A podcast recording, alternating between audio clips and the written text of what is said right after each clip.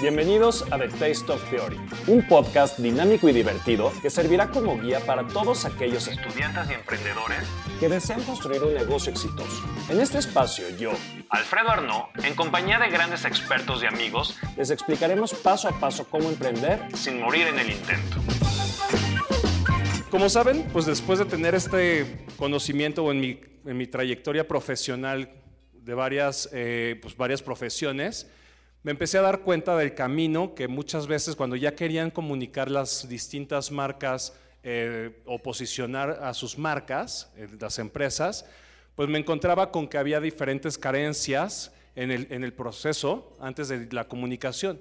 O sea, desde las personas que no tenían los directores desarrollada su marca personal, la idea de negocio, toda la parte del marketing, el conocimiento del mercado de sus marcas, los aspectos legales tenían ciertas carencias, los aspectos financieros fallaban, el modelo de negocio quedaba a veces eh, dudoso, ¿no? No, los puestos no estaban bien, bien definidos y todos estos aspectos afectaban al final pues lo que, nos, lo que a mí ya actualmente me concierne, que es el plan de comunicación y posicionamiento de la marca. O sea, si nosotros no tenemos resuelto todo esto, este, esta estructura, pues cuando llegas a la parte de comunicar, pues ¿qué comunicas? No? O, sea, o sea, realmente estás comunicando algo que, que desde raíz no está bien cimentado.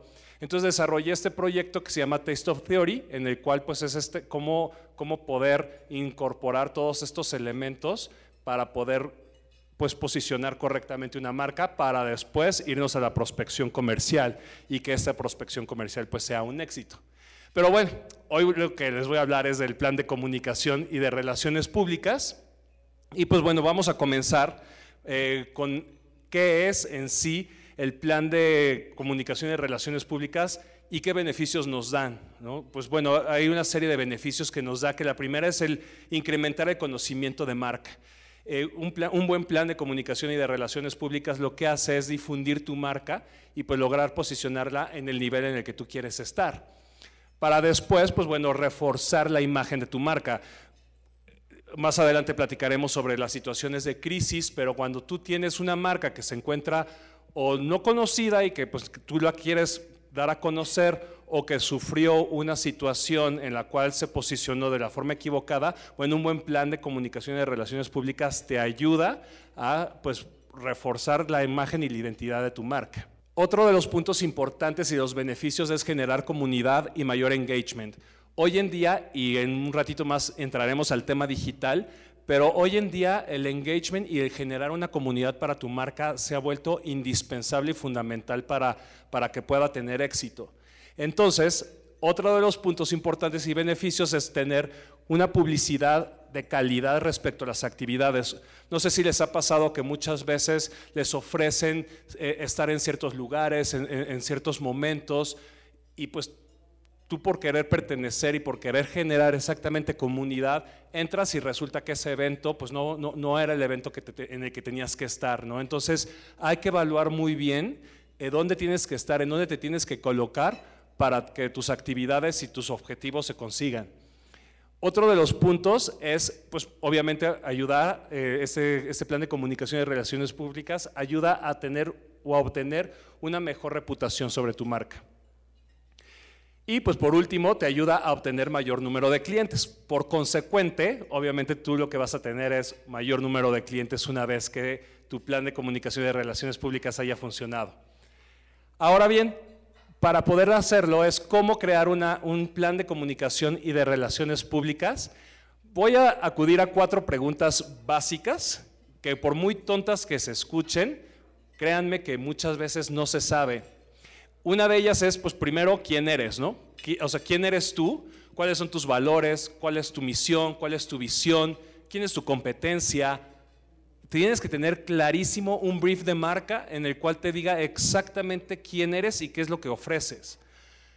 Después, la siguiente pregunta sería, ¿qué te duele? ¿Y qué te duele? Me refiero a qué necesidades tienes. Es indispensable saber porque, por ejemplo, a mí tú te me puedes acercar y decir, oye, quiero que me organices un plan de relaciones públicas, tengo clarísimo quién soy, pero no tengo clarísimo pues qué es lo que necesito, ¿no? O sea, si lo que necesito es posicionamiento, si lo que necesito es venta, que bueno, venta todos queremos, pero al final es, o sea, realmente quiero que la gente me conozca, quiero llegar, quiero cambiar de público, quiero llegar a nuevos, a, nuevos destinos, a nuevas, a nuevas audiencias. Entonces, pues bueno, hay que, hay que entender muy bien qué es lo que está pasando, qué es lo que tú necesitas para poder eh, ejecutar este plan de relaciones públicas. Otro punto importante es a quién le hablas. Créanme que muchísima gente no sabe a quién le hablas, o sea, no sabe quién es su, su consumidor final, porque el B2B puede estar clarísimo, pero si no conoces a tu B2C, o sea, tu consumidor, pues al final o sea, tu estrategia no va a funcionar porque no le estás hablando a la audiencia o tú no estás generando en casa la comunicación para tu audiencia final. Y pues bueno, por último, no es lo mismo que necesitas a qué buscas, ¿no? Porque nosotros podemos buscar distintas cosas. Entonces, bueno, ya una vez analizadas estas preguntas, vamos a ver los elementos del posicionamiento. El primer elemento es la promesa básica, qué es lo que recibe el consumidor. Y cuando me refiero a la promesa básica, no me, no, me refiero... Eh, qué es lo que le estás prometiendo o si tú lo que vendes es un equipo o vendes un, tratamiento. No, no, no, tú qué le estás ofreciendo. Voy a poner un caso muy, muy, muy simple. Nike. Eh, Nike, ¿qué es lo que, ¿cuál es la promesa básica? Nike no vende ropa de deporte. Nike lo que te vende es pertenecer a una comunidad de personas que se levantan todas las mañanas a dar lo mejor de sí. Por eso el eslogan, que ahorita voy a hablar de eso, es Just do it, ¿no? O sea, entonces realmente Nike va más allá. La promesa básica es hacia dónde tú quieres llegar, no es lo que tú vendes inmediatamente. Más adelante voy a profundizar más en este tema. Otro de los elementos es el razonamiento. ¿Cuáles son las ventajas competitivas y los beneficios y características que tiene tu consumidor al adquirirte? Otro de los puntos importantes es la personalidad. A mí me encanta esta actividad y en un ratito vamos a hacer una actividad muy parecida, pero crear o humanizar a tu marca es fundamental para que tú puedas construir una estrategia de comunicación y de posicionamiento. Porque entonces al, construir tu marca y hacerle una persona, tú puedes sensibilizarte más con las necesidades incluso de tu propia marca. Y por último, tenemos el eslogan, que es una forma de interpretar tu promesa básica. O sea, era lo que les comentaba, por ejemplo, de Nike, ¿no? Just do it. O sea, realmente ese eslogan va de acuerdo a lo que ellos quieren alcanzar al momento de comunicarse con su público o su, o su consumidor final. Entonces, bueno, la mejor manera de conquistar a nuestro supercomunicado cliente es un mensaje simplificado. Hoy en día, menos es más. Y en la comunicación esta regla es básica. Entonces, pues no hay que mandar mensajes saturados a nuestros consumidores, hay que ser muy simples y directos. Ahorita vamos a hablar sobre el inbound marketing. Eh, a mí me encanta ese tema porque es esta metodología perdón, que acompaña a tu cliente desde el que lo encuentra hasta que vende y, se queda feliz con tu marca y se vuelve un fan, porque nosotros no queremos consumidores, nosotros queremos gente que se vuelva fan de tu marca. La diferencia entre fan y consumidor es que un fan defiende a tu marca y, la recomienda y, de verdad, como en los, estos fanáticos de los equipos de fútbol que, que de verdad tienen esa entrega, eso es lo que nosotros queremos. Nosotros no queremos gente que hoy te consuma y que mañana se vaya con la competencia o se vaya con quien mejor, o con quien esté más barato, ¿no? Entonces, bueno, pues el inbound marketing es esta parte. ¿Qué es lo que, o qué beneficios o para qué nos sirve el inbound marketing? Es bueno, pues para atraer prospectos, para interactuar con ellos y deleitarlos, comunicarnos. Y hoy en día con la digitalización que tras la pandemia se volvió muchísimo más fuerte, la comunicación con tu consumidor es es, increíble porque antes no se daba la comunicación. En los 80s, qué esperanzas que un consumidor pudiera escribirle a, su marca favorita, a Apple, y que Apple le contestara. Pues era, casi imposible. Hoy en día ya se puede comunicar con, con tu propia marca. Entonces, eso es otro de los beneficios que nos da el inbound marketing. Otro de los puntos importantes es que hay que proporcionar y generar confianza al consumidor. De la misma forma en la que tú le respondes, tienes que ser muy considerado con tu, con, tu consumidor, con tu audiencia, con tu comunidad y estarte comunicando constantemente con ella. Entonces, bueno, ¿cuál es el objetivo? Como les comenté hace un momento, pues el objetivo precisamente es pues acompañar durante este journey del consumidor desde que lo encuentras hasta que se vuelve un fiel seguidor de tu marca. ¿Ok? Entonces, bueno, vamos a pasar a otro punto que es súper importante. Es muy diferente el target al que vas dirigido que el buyer person. Y ahorita vamos a hacer esta actividad que les comentaba, que es la representación ficticia de nuestro cliente ideal. Está basado en los datos reales de comportamiento, en todos estos pensamientos, en todos estos eh, datos demográficos de tu cliente y tiene en cuenta eh, también los estudios socioeconómicos de tu cliente. Entonces, bueno, aquí esta es ahora sí que la teoría básica eh, del Customer Journey, que es pues la primera es la hacer conciencia, que es a través de medios de comunicación, desde radio, televisión. Televisión estamos hablando ya desde YouTube, porque pues como saben YouTube es el canal personalizado, ya, ya no existe el canal de TV Azteca o Televisa, ya la gente realmente crea sus propios canales a través de YouTube. Por eso dicen que YouTube es el nuevo canal de televisión más, más reconocido y más visto, ¿no? Porque tú lo creas.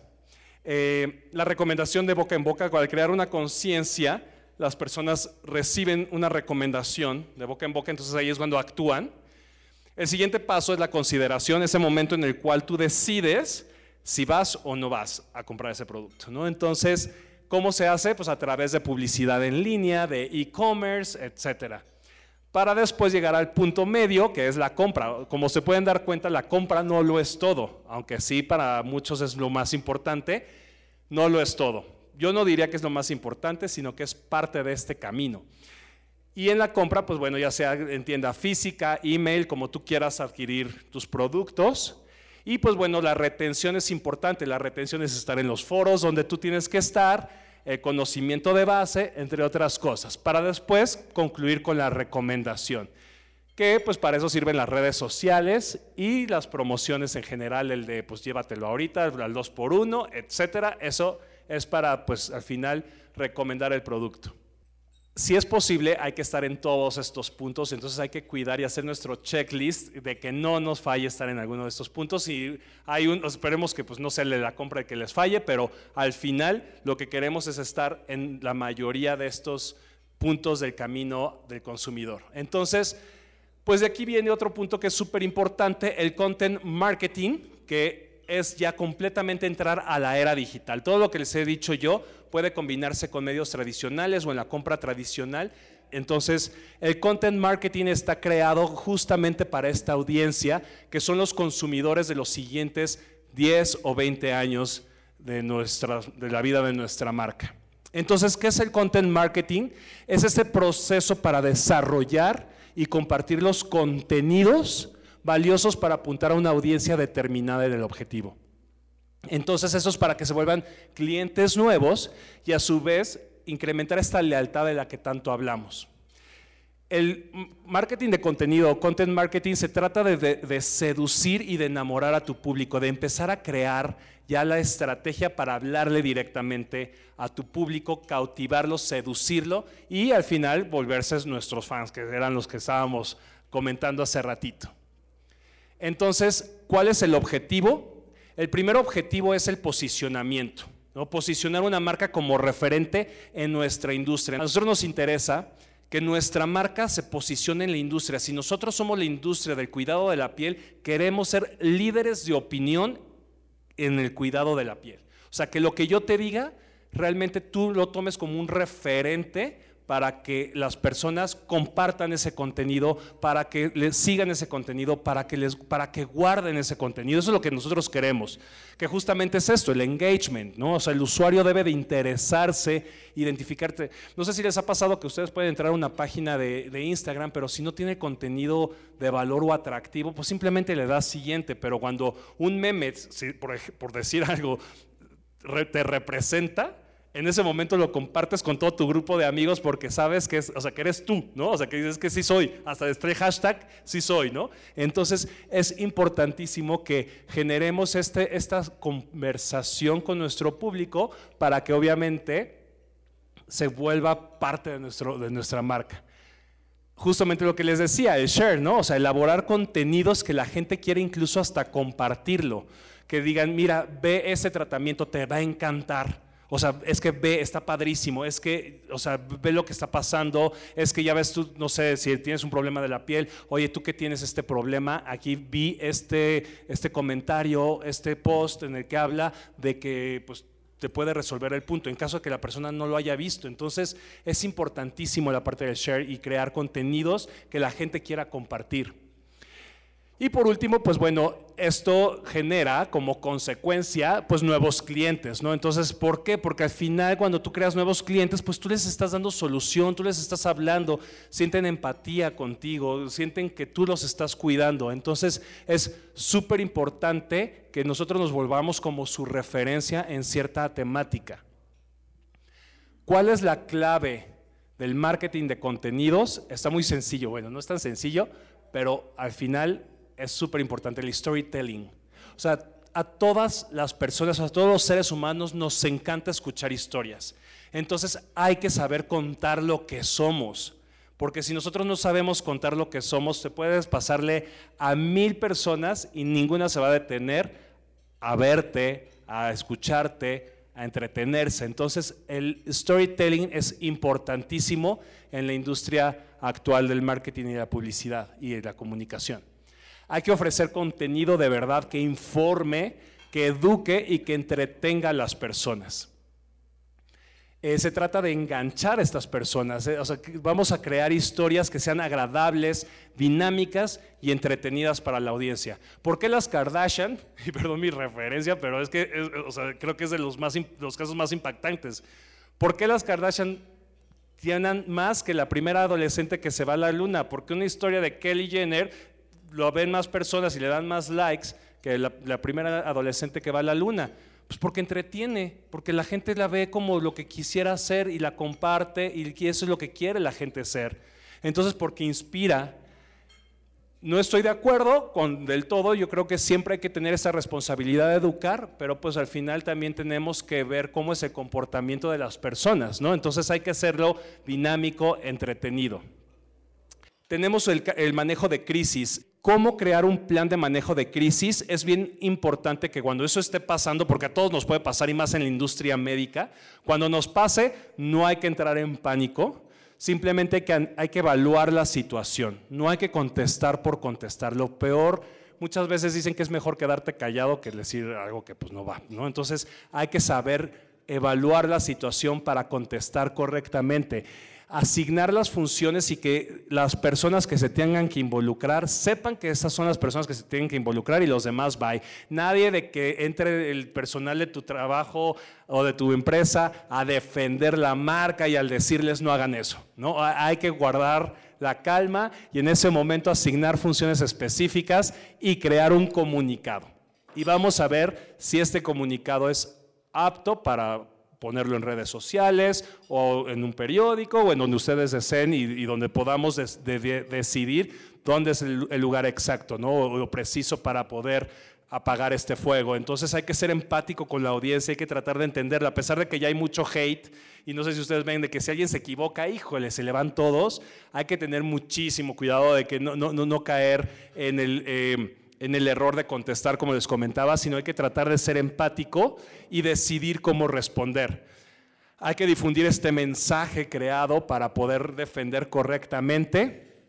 Y pues bueno, medir el impacto, como les decía hace ratito, no solamente hay que medir las buenas noticias, también toda este, eh, eh, la crisis hay que medirle el impacto de nuestras declaraciones y nuestras publicaciones. Y pues bueno, para, y, saber cuándo parar. También hay, hay, que saber decir, ¿sabes qué? Yo ya lancé mi comunicado y eso es lo que yo tengo que decir. Ya no puedo decir nada más. O sea, ya, ya, ya, o sea, ya, se hizo, ya compensé, y porque si no, nunca vas a tener contento a nadie, ¿no? Entonces hay que saber hasta dónde. Y pues bueno, aprender de los errores y seguir adelante, ¿no? Ese es el manejo de crisis. Hay un punto súper importante que a mí me encanta, que es las personas no compran lo que haces, compran el por qué lo haces. Y aquí viene es el Golden Circle. No sé si alguien de ustedes haya escuchado hablar sobre el Golden Circle de Simon Sinek. A mí me encanta porque al final eso es lo que hace la diferencia entre las marcas que realmente están revolucionando el mundo, de las marcas que solo se interesan por vender. La mayoría de las marcas, aquí vamos a poner tres círculos, el de adentro es el why, el en medio es how y, el, y el, el último es el what. El primero es el por qué lo haces, por qué haces lo que haces. El segundo es cómo haces lo que haces. Y el tercero es qué estás haciendo, ¿no? Vamos a poner el caso de, Apple, que es un caso muy, muy sencillo o muy fácil de analizar. Por ejemplo, si nosotros vemos que, bueno, Apple, ¿qué es lo que hace? Computadoras sencillas, ¿no? Sencillas de usar. ¿Cómo los hace? Pues bueno, a través de diseños innovadores, ¿no? Si tú llegas y le vendes a la persona, yo hago computadoras prácticas para, con, diseños bonitos, eh, pues a lo mejor si pues, te la compran, ¿no? Pero si nos vamos al por qué lo hace Mac o Apple, por qué hace esto, sabemos que el por qué es porque les interesa crecer el status quo de la persona. Entonces, si nosotros vemos ahora de adentro para afuera y cambiamos el discurso y vemos que yo lo que busco es, como Apple, crecer el status quo de las personas a través de diseños innovadores de nuestras computadoras fácil de usar, cambia completamente el discurso. O sea, lo ves completamente distinto y en ese momento te vuelves fan de la marca, como muchos de aquí somos, ¿no? O sea, nosotros vemos a Mac como esta persona que se, que se interesa en solucionarnos la vida de una forma muchísimo más fácil. No vemos la simplicidad de su producto, porque si vemos la simplicidad de su producto diríamos que caro es, ¿no? Y sí que lo creemos, ¿no? Es muy caro, pero al final si nosotros vemos el por qué lo hace, eso es lo que realmente nos enamora de la marca. Entonces, pues con eso quiero concluir. Eh, les agradezco muchísimo su tiempo y que hayan estado aquí conmigo. Muchas gracias.